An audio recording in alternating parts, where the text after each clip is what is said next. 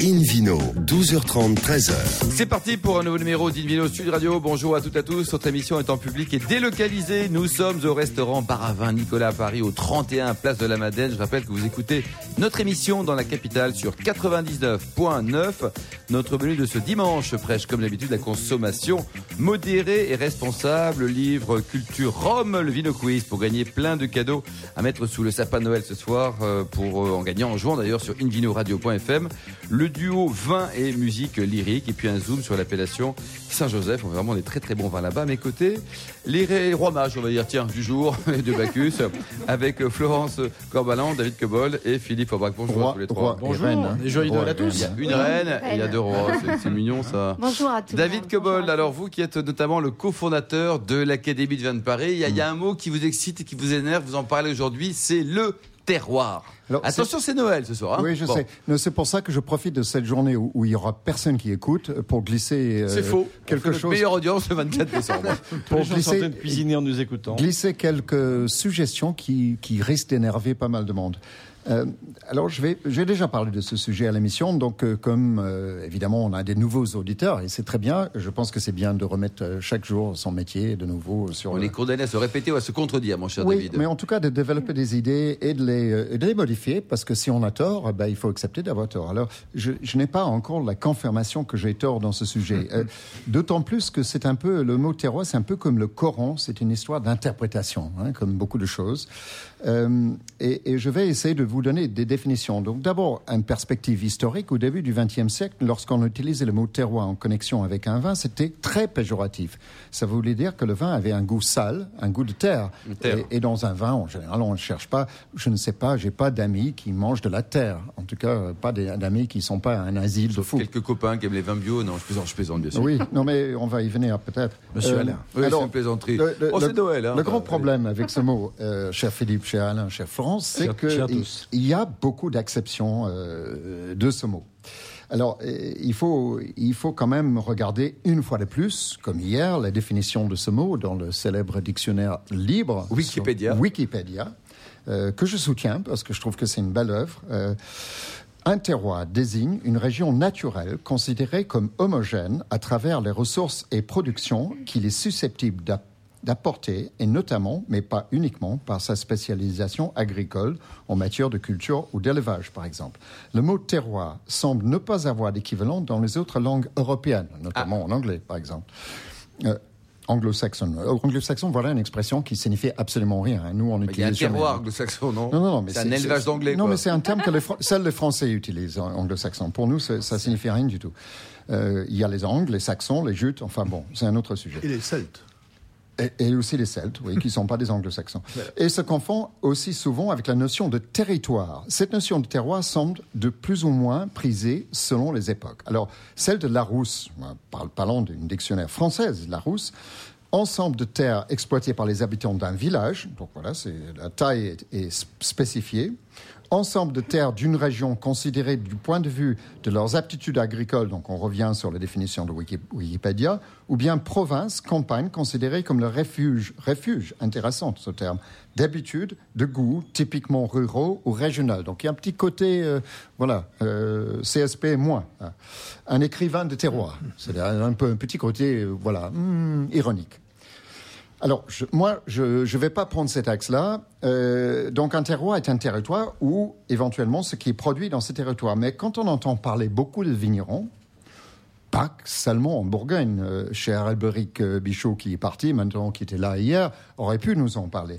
Mais j'entends parler les vignerons, ils parlent surtout de terre quand ils définissent terroir. Et je trouve ça assez curieux, parce que lorsqu'on regarde le fonctionnement de la vigne, cette plante, cette belle plante que nous adorons, qui, qui est la vigne, qui produit des raisins, et du coup qui produit du vin, 80% des ressources de ces plantes, de cette plante, viennent de l'air et non pas de la terre. Après, il y a 20% qui viennent de la terre et c'est essentiellement de l'eau. Dans l'eau, c'est vrai qu'il y a des résidus de traces de minéraux, de matières organiques, etc. Mais tous ne passent pas dans les raisins, d'autant plus que ces raisins sont fermentés. Donc quand on parle de l'influence du terroir, on devrait parler plutôt de ce qui est dans l'air. Et je trouve d'ailleurs que le mot bourguignon qui désigne une parcelle de vigne de climat dit très bien la chose. C'est-à-dire que c'est l'orientation, la pente, euh, éventuellement la graduation de cette pente, euh, la matière qui peut être autour, par exemple les forêts, les bois, euh, des rochers, des oiseaux, des papillons, tout ça joue un rôle fondamental dans le terroir. Or, on n'en parle pas. On parle que de la terre. Donc, c'est quelque part faire abstraction de ce qui est le plus important dans le terme terroir. Parler de terroir uniquement en désignant des strates géologiques, c'est de se moquer un peu du monde et de créer de la mystification. Parce que très franchement, ça dépend de la situation, bien sûr. Il y a des sous-sols qui sont proches du sol et donc proches des racines. Il y a des sous-sols qui sont à 5 ou à 6 mètres. La racine n'y va pas toujours. Et si elle y va, euh, cette sous-sol ne se dégrade pas. Donc, parler de terroir en citant des strates géologiques et des âges géologiques, la raison s'en fout complètement de l'âge géologique, hein, et nous aussi. Donc je trouve qu'il faut quand même parler mieux et d'une manière plus exactement de terroir, qui est un vrai concept, un concept valable, je nie pas le concept de terroir, mais dont on donne une orientation dans les, les langages qui pour moi semble erronée. Merci, ça mérite un débat. On en reparlera l'année prochaine, tiens, David Cobold. Une au Sud Radio accueille maintenant un nouvel invité, Patrick Mahé, pour son livre Culture Rome. Bonjour Patrick. Bonjour, bonjour. Alors vous êtes journaliste, éditeur et auteur. Vous avez créé le salon, euh, un salon à Vannes, c'est ça, un livre à Vannes en 2007 Le salon Livre à Vannes, oui, qui est un grand salon du livre qui accueille à peu près 25 000 visiteurs en un seul week-end. 25 000 visiteurs. En un seul week-end. C'est un salon bien sûr gratuit parce que nous on aime faire venir les gens qui s'intéressent aux livres et qui d'ailleurs repartent type de livre. avec des livres. Tout type de livres. Bah, c'est un salon qui repose sur le concept du triskel celtique. C'est pour ça que je parlais des Celtes. C'est-à-dire la Bretagne et les peuples celtes, la mer et puis ce qu'on appelle le vent, c'est-à-dire l'air du temps. Donc quelqu'un qui est dans l'air du temps, qui n'écrit rien sur la mer, rien sur les peuples celtes ou sur la Bretagne, est le bienvenu au Salon du Livre à Vannes. Il a lieu à quelle époque?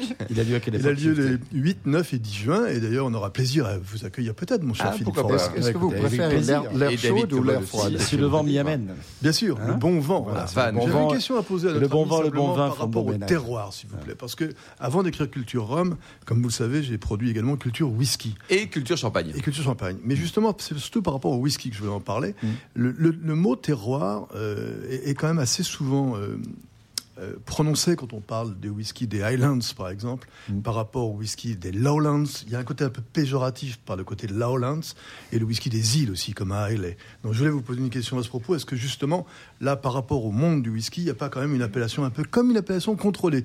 Tiens, un whisky des Highlands, du Speyside, ou de... est-ce que ça compte pour vous? Est-ce que vous le distinguez? Alors, euh, ça se distingue euh, chez les producteurs de whisky et chez les, aficionados de whisky, et, et, a fortiori quand il s'agit de single malt, euh, puisque ça vient d'une seule distillerie, euh, ou pas d'ailleurs, mais, mais en général, il s'agit de, de, de, malt. Donc là, il, y a, il est censé avoir un apport soit de l'eau, soit de la tourbe dans certains cas, soit de l'air dans lequel le, whisky est vieilli, donc euh, avec, avec un apport iodé par exemple dans les îles. Oui, donc il y a, euh, donc, il, y a un rôle, oui. Il y a, un, vrai rôle. quoi. Alors on vient sur votre, votre livre, Patrick, Le Rhum, racontez-nous, c'est un joli voyage. Hein. Le livre est d'abord magnifique avec des très belles photos. C'est vraiment un voyage, c'est-à-dire c'est un livre qui est fait pour, euh, pour aiguiser le goût en fait. Le goût il, est, édité chez qui d'ailleurs Il est chez EPA, le chêne, c'est-à-dire le groupe Hachette. C'est un, un voyage qui permet aux gens d'aller dans dans une découverte d'un univers. Enfin, c'est ça que j'ai voulu faire. Comme pour le whisky, c'était pareil. C'est-à-dire, c'est pas un livre pour les, euh, les taliroms, comme il y aurait des talibans, si vous voulez, ou des talibrays en Bretagne. C'est un livre pour les gens qui veulent apprendre, qui veulent découvrir, qui veulent voyager. Et on s'aperçoit qu'on fait pas, on ne produit pas le même. Et vous-même, vous avez beaucoup voyagé pour euh, recueillir l'information. Donc, ah, euh, j'ai fait tous les pays producteurs qui sont là Caraïbes, Antilles, Océan Indien, île Maurice, Réunion, Porto Rico. Combien de temps vous avez mis pour écrire tout ça? Eh bien, j'ai en voyage pur, c'est-à-dire en reportage et en frappant à la porte de chacun des, des, des, remiers, des distillateurs que j'ai rencontrés. J'ai passé deux mois et demi ah, quand même, sur le terrain. Voilà. En fait, c'est parti euh, lors du festival interceltique à Lorient où j'ai rencontré. Que certains appellent le festival interéthylique. Euh, ça pourrait parfois. Avec modération, David Cobol. Hein, pas de blague là. Mais il précise. pas drôle ça, David. Surtout quand les Irlandais sont là. Non, mais il précise aussi After House. after house. mais là, en l'occurrence, j'avais rencontré une jeune fille de l'île de la Réunion qui m'a expliqué comment son père réapprenait, apprenait de nouveau aux Mauriciens à faire du rhum. Parce que les Mauriciens, à l'époque, euh, il y a disons 50, 100 ans, produisaient beaucoup de sucre, bien sûr, par les champs de canne à sucre, mais l'industrie sucrière était destinée exclusivement à faire du sucre pour le Commonwealth. Mais ils ne faisaient pas de rhum, sauf pour leur consommation personnelle. Et du coup, les gens de la Réunion, voilà quelques années, quand quelques lois ont été abolies, ont appris de nouveau, ont appris aux remiers de l'île Maurice à faire du bon rhum de qualité. Et la consommation parti de là. mondiale de rhum, euh, Patrick, elle augmente, elle est stable de- Alors, elle augmente énormément au niveau des rhums blancs, d'ailleurs des alcools blancs, puisque naturellement, ce sont ces alcools qui servent à tous les cocktails, le mojito, le daiquiri, etc., etc., les petits. Et du coup, euh, le phénomène actuel, la mode actuelle de la mixologie, Oui. Permet évidemment à beaucoup euh, de barmen, de bartenders, de hipsters, etc., et même de jolies filles qu'on trouve dans les bars, de, à préparer les potions magiques dignes d'Astérix. Florence, vous qui êtes une jolie fille, vous allez souvent dans les bars ou pas? Est-ce qu'on peut vous rencontrer dans un bar, par exemple? Éventuellement dans un bar où on danse la salsa. Ah, d'accord. Et vous aimez le rhum ou pas? Mais bien sûr, mais bien sûr. Ça voilà. marie bien. hein. Bien Quand sûr. on pense au rhum, on pense à Cuba notamment, Voilà. on pense. euh, aux Alors on pense à. Cuba, mais, euh, Mais L'origine même du rhum, c'est où hein? L'origine du rhum, euh, on trouve les premières traces en, en réalité au Brésil, en fait, par l'aguardiente des Cagna. Il y a des gravures du. Il y a la fameuse cachaça. qui ont donné la cachaça, et puis après, bien sûr, la caipirinha, l'apéritif d'aujourd'hui. Les gravures remontent au- environ à 1550 à peu près. Mais dans les îles des Caraïbes, que ce soit les Antilles françaises, les Caraïbes anglaises ou les Caraïbes espagnoles, euh, on est plutôt avec la Barbade en particulier au XVIIe siècle, disons. Voilà. et, et Tahiti? On Tahiti, on, et Tahiti, on en produit également. et Il y a de la canne à sucre qui pousse à David Tahiti. Cobold Alors, je vous félicite pour le, pour le livre que je n'ai pas encore lu, mais je suis en train d'admirer les images et j'ai découvert où est partie Loulou la Nantaise. Elle est partie à La Réunion. C'était Lulu la Nantaise à l'époque. C'était Lulu, mais Mais Loulou, à l'anglaise, on prononce mais prononcé un anglo-saxon mot qui n'est pas. Et Est-ce qu'il y a des nouveaux pays producteurs de, de rhum que vous avez rencontrés, euh, Patrick Maillet? Alors, l'île Maurice, je viens d'en parler, Oui. parce qu'effectivement, ils n'en produisaient pas. Oui. Euh, mais d'autres, il y a- oh, plus tout cas, en tout cas pas pour la consommation des véritables amateurs. Euh, Tahiti, bien sûr, euh, Hawaï également. Hawaï, on trouve du rhum. Ce sont des pays où on n'était pas habitués. Mais il n'y a pas que ça. Aux Philippines aussi, on en produit. Ah oui On en produit à- et même euh, depuis peu de temps en Thaïlande, pas loin de Phuket. Ils sont de des- bonne qualité, ça c'est bien Oui, bon, de toute façon, le, le rhum, euh, à partir du moment où il est bien pris en main par des artisans réellement et des remiers qui savent faire vieillir les bons produits, bah, il est bon, forcément. Merci beaucoup Patrick Maillet, donc votre livre excellent comme cadeau de Noël. Faut se dépêcher pour ce soir. Là, il reste quelques heures pour l'acheter. Culture Rome chez EPA, 35 euros. C'est une bonne action et c'est très sympa. Merci. Euh, Invino Sud Radio marque une courte pause et ensuite retour chez Nicolas à Paris pour le Vino Quiz et gagner plein de cadeaux en jouant sur invinoradio.fm. Invino, 12h30, 13h. Retour au restaurant Baravin Nicolas à Paris, au 31 Place de la Madeleine pour cette émission en public et délocalisée avec le Vino Quiz et David Cobold. Alors, le Vino Quiz, la, la question euh, chaque semaine sur le vin et le vainqueur de la question tiré au sort si vous êtes ex aequo, un exemplaire du guide. euh, quel guide Hubert. cette semaine Hubert. Excellent guide gastronomique. Alors, euh, voici la question de ce week-end. Quand fut fondée la maison Albert Bichot, maison bourguignonne je, précise. Réponse A, 1731. B, 1831. C, 1931. Donc, pour répondre, vous rendez-vous toute la semaine sur le site invinoradio toutattaché.fm dans la rubrique Vino Quiz. Et les gagnants sera tiré au sort, comme je l'ai dit. Merci beaucoup David Cobold. Invino Sud Radio retrouve maintenant la charmante Florence Corbalan, sommelière et chanteuse lyrique, créatrice de ce spectacle. Hein. Cantavino, ça marche bien, ça. Vous vous rappelez un peu le concept de Cantavino? Cantavino, c'est une heure de théâtre, euh, de chant et de, et de musique, Oui. euh, avec une dégustation en direct avec le public. Donc Ah, je fais moment, déguster, je fais déguster les, les vins du client. Voilà. Les six personnages que j'interprète font déguster cinq cuvées du client qui achète le spectacle. Et aujourd'hui, donc, alors, on parle de quoi, Florence? Alors effectivement, aujourd'hui, je viens avec un nouvel exemple d'accord entre une musique et un vin. L'idée étant d'augmenter le plaisir de la dégustation en écoutant une musique ou vice-versa. Donc on connaît par cœur le principe des accords mets et vins et je vous propose de vous intéresser à l'association de la musique avec le vin parce que pris séparément, la dégustation d'un vin et l'écoute d'une musique, ça nous procure des sensations, des émotions. Mais le fait de les consommer, entre guillemets, en même temps, ça va décupler l'expérience. Donc, comme vous l'aviez dit, je suis sommelière et chanteuse lyrique et j'ai remarqué très rapidement qu'il y avait des similitudes entre la musique et le vin et que des accords sensoriels étaient possibles. Quand je parle de similitudes, je pense notamment au vocabulaire qu'ils ont en commun. On parle par exemple de notes, de puissance, de rondeur, d'interprétation, d'harmonie, d'équilibre, de souplesse. C'est valable pour les deux, ce vocabulaire. Alors pour illustrer ce que je viens de vous dire, il faut que je vous raconte quelque chose. Je vous ai parlé de, de ma soirée d'hier?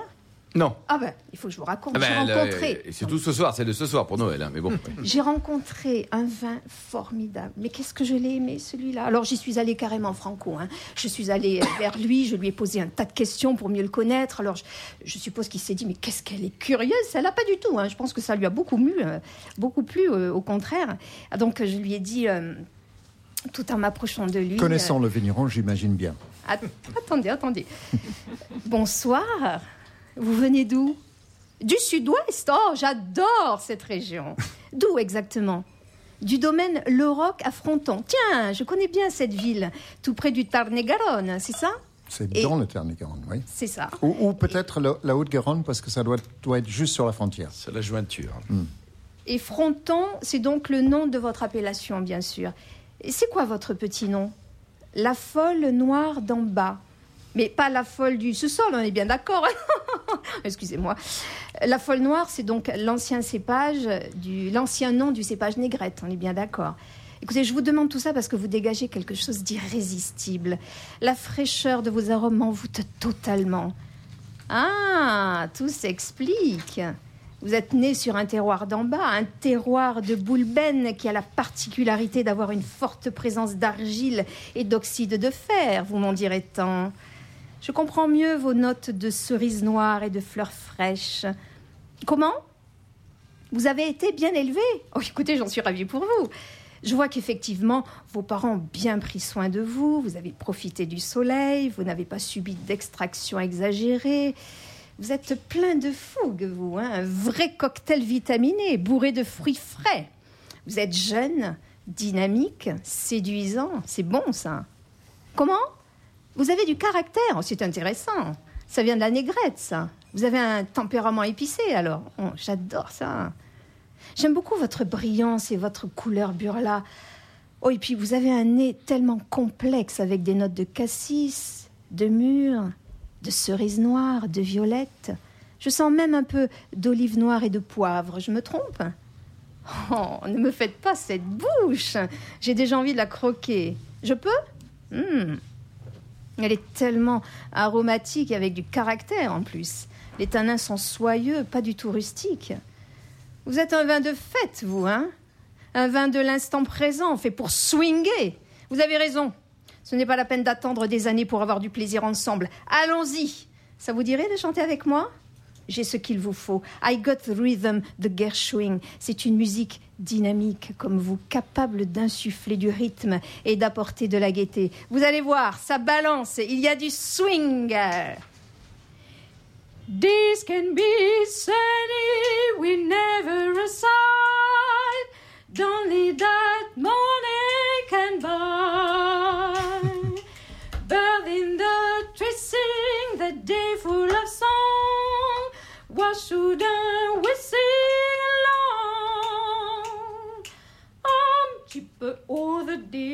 Happy with my lot. Oh, do I get that way? Look at what I've got.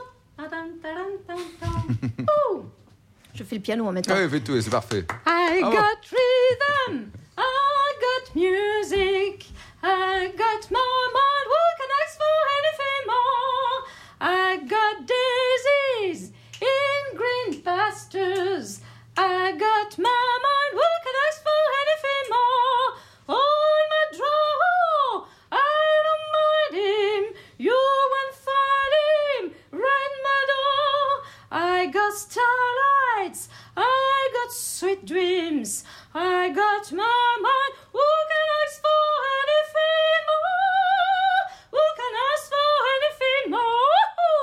Bravo. Florence, quel organe, bravo. Patrick Mahé, dans, dans les îles, là, vous n'avez pas trouvé ça quand même dans, dans le Rhum Non, hein mais comme je pensais qu'elle était plus salsa, j'avais préparé autre chose. Ah, mais là, alors, bravo, euh, I Florence. got Twin, ça s'appelle quand même From Crazy Girl. Crazy Ou Girl Girls. Crazy. Merci beaucoup, From Girl Florence. From Girl Crazy. Philippe Orbach, vous qui êtes aussi un grand chanteur, un grand conteur et qui êtes notamment.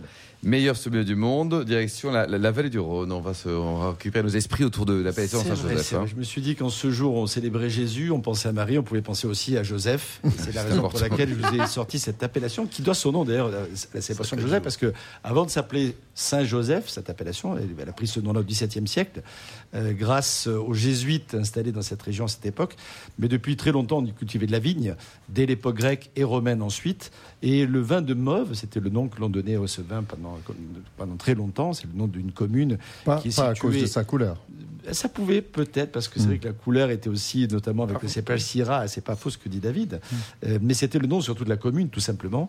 Et ce vin était célèbre déjà depuis très longtemps. Il a pris effectivement le nom de Saint-Joseph, en référence historique hum, à ce Saint-Joseph de Notamment le papa euh, de, de- de- de Jésus, finalement. hein. Voilà. Ah, Est-ce que Jésus avait un papa? C'est une Mais vraie oui, question. c'est- Oh, laissez Marie tranquille. tout ça aujourd'hui, mais bon, elle est bien Mais fallu justement, Marie a été Marie- plutôt tranquille pour le coup. En tout cas, c'est à lui qu'on prête ce célèbre charpentier, effectivement, euh, le- cette, cette aussi, et qu'on honore aussi en ce jour de Noël.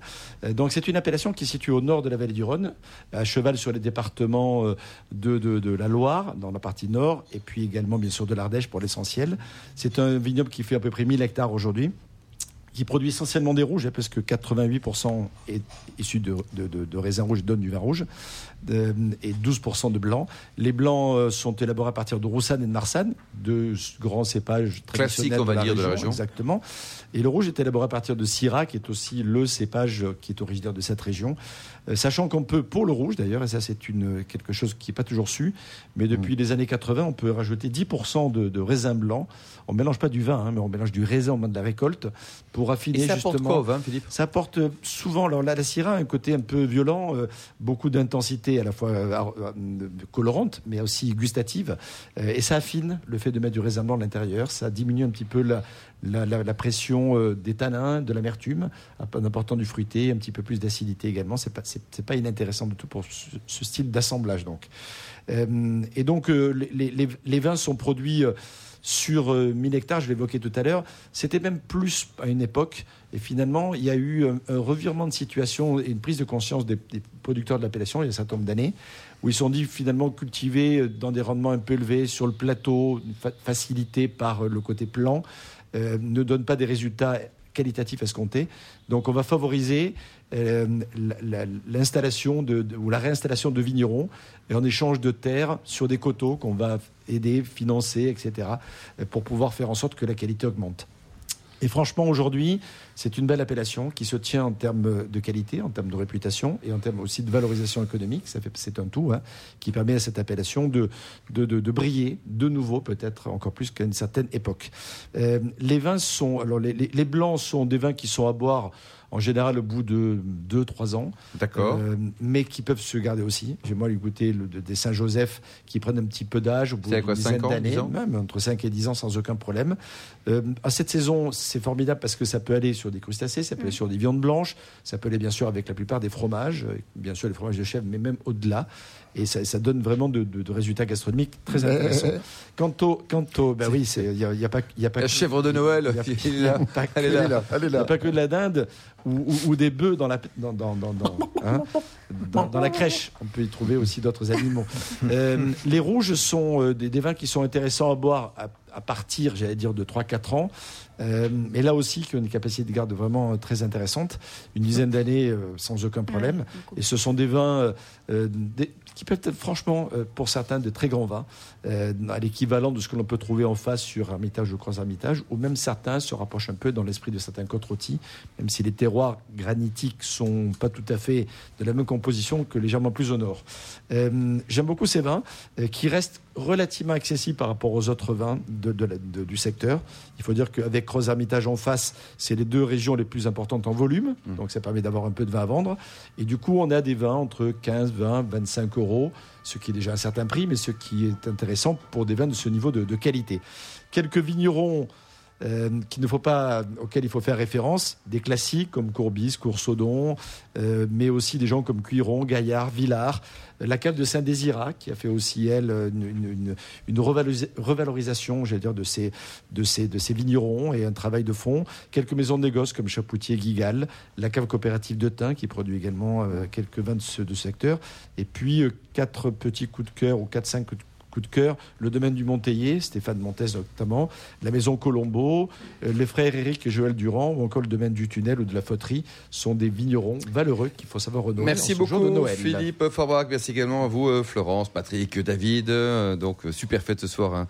Fin de ce numéro du Vidéo Sud Radio. Pour en savoir plus, rendez-vous sur sudradio.fr ou invideo-radio.fm. On se retrouve toujours en public et délocalisé au restaurant Baravin Nicolas Paris, au 31 Place de la Madeleine. D'ici là, excellent réveillon, faites la fête. Soyez surtout très raisonnable et restez fidèle à Sud Radio.